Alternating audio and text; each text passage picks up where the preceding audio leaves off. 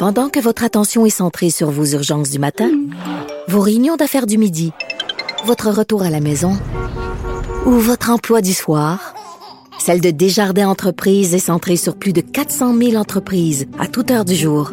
Grâce à notre connaissance des secteurs d'activité et à notre accompagnement spécialisé, nous aidons les entrepreneurs à relever chaque défi pour qu'ils puissent rester centrés sur ce qui compte, le développement de leur entreprise.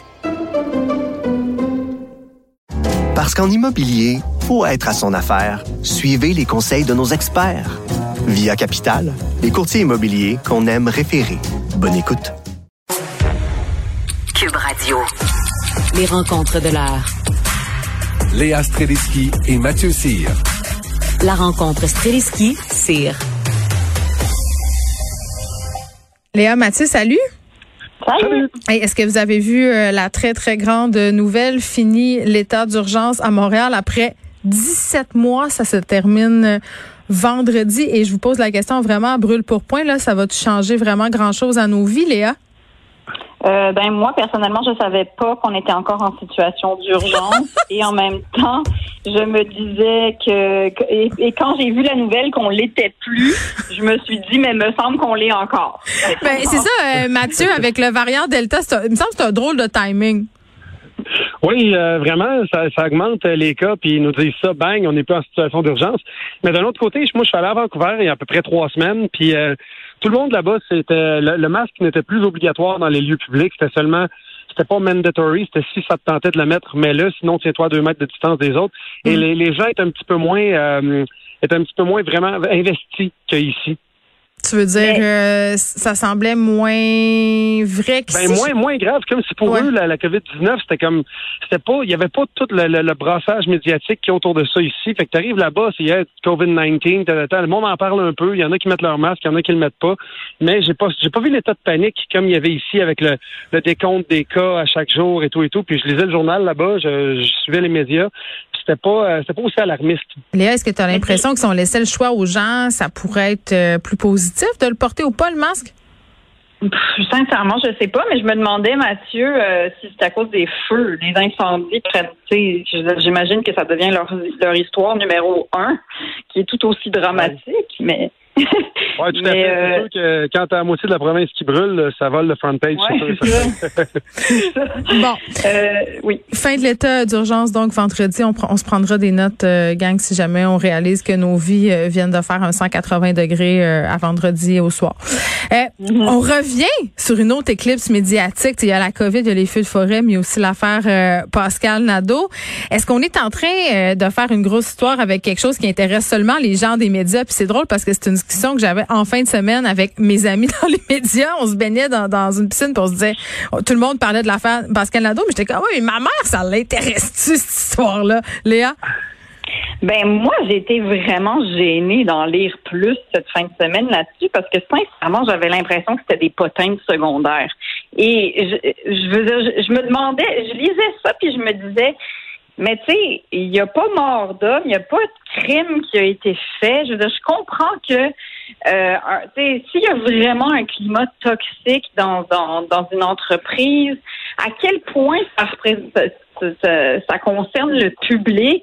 Je sais pas, j'avais l'impression, c'est comme où est-ce qu'on s'en va avec ça? Qu'est-ce qu'on est en train de dénoncer? Hmm. Qu'est-ce qu'on essaye d'accomplir? On a-tu juste sali quelqu'un qui peut-être que dans une trentaine d'années, dans une carrière quelque part, n'a pas toujours agi de manière incroyable? Mais il me semble qu'on est rendu loin dans la vertu, non? Ben, ça je sais pas ce qu'on essaye d'accomplir. Ça a l'air d'être désormais une guerre de clics entre Richard Terrien et Hugo Dumas, hein? Mathieu. c'est vrai, on dirait qu'ils sont pas contents de s'être volé le scoop, fait qu'ils ils, ils, renchérissent, euh, ils renchérissent tout le temps sur la question. Là, puis tu sais, à tel point que le vice-président principal de Radio Canada, Michel Bissonnette, a fait une sortie pour parler du processus. Mais tu sais, est-ce qu'on a besoin de faire plus encore euh, le tour du sujet, Mathieu? Ben, je suis un peu de l'avis de, de Léa. Si ça débloque sur quelque chose, puis que ça fait de quoi de constructif, allons-y à fond. Si c'est juste des, des ragots, des potins, c'est un exercice inutile. Mais tu sais, si on arrive avec un code de loi qui dit que euh, lorsque tu es, chef d'antenne ou lorsque tu es la personne qui est en charge, euh, tu dois avoir, tu dois répondre d'un comité qui est de, de, déontologie, ben là, ça vaut la peine, on va quelque part. Parce que moi, je pense que euh, au fur et à mesure que tu acquiers du pouvoir, surtout dans la sphère médiatique, on dirait qu'à un moment donné, tu t'as plus de garde-fou Fait que t'arrives, puis t'es comme quand t'es, t'es, le chef du plateau, tu te la pètes, puis tu sais, tout le monde est en dessous de toi, puis vous le savez, vous êtes des médias, il y a une hiérarchie non écrite qui est tellement puissante mm-hmm. que si tu coupes la parole à un triple A, alors que tu es un B ou un C, ben c'est sûr que tu travailles plus sur ce plateau-là. Fait que c'est un petit peu la même chose qui devait se passer euh, si j'ai lu entre les lignes de ce que Hugo Dumas et les autres ont écrit. ça avait l'air d'être un peu le climat qu'il y avait là. Mais, attends, Pascal, Pascal Nadeau s'en est, s'en est mêlé tout en s'en mêlant pas euh, sur Twitter. C'était très ironique. Elle, a dit qu'elle ferait pas d'autres commentaires euh, suite aux différents développements là, par rapport à cette, lettre qu'elle a écrite, puis ensuite les témoignages et tout ça, la lettre d'appui des employés. Elle a dit par contre que le y avait une demande qui avait été faite pour accélérer le processus d'arbitrage parce que je sais pas si vous avez noté ça dans vos agendas, mais c'était dû pour être en décembre 2022. Là, je pense que ça va être avant ça. D'après moi, la, demande du public est là. Puis si j'étais Pascal Nadeau, je ferais un shotgun pour une télésérie là-dessus. la télé-réalité. un podcast au moins. bon, euh, ça, puis une télé-réalité, moi, je prendrais euh, ça aussi avec Maxime euh, Bernier. Il me semble que ça serait vraiment très, très psychotronique. Maxime Bernier qui s'est fait ironiquement barrer la route au prochain débat des chefs, Léa. Oui, puis euh, ça, c'est le fameux problème de ces personnages-là. Ben oui. c'est un peu comme les Trump, c'est-à-dire que on dit on n'en parlera plus, mais en disant on en parlera, on n'en parlera plus, on en parle. Euh, donc, mais ils sont euh, fascinants. C'est comme un, c'est un plaisir coupable suivre Maxime, Maxime Bernier sur les médias sociaux. Dangereux. Ben oui, c'est ça.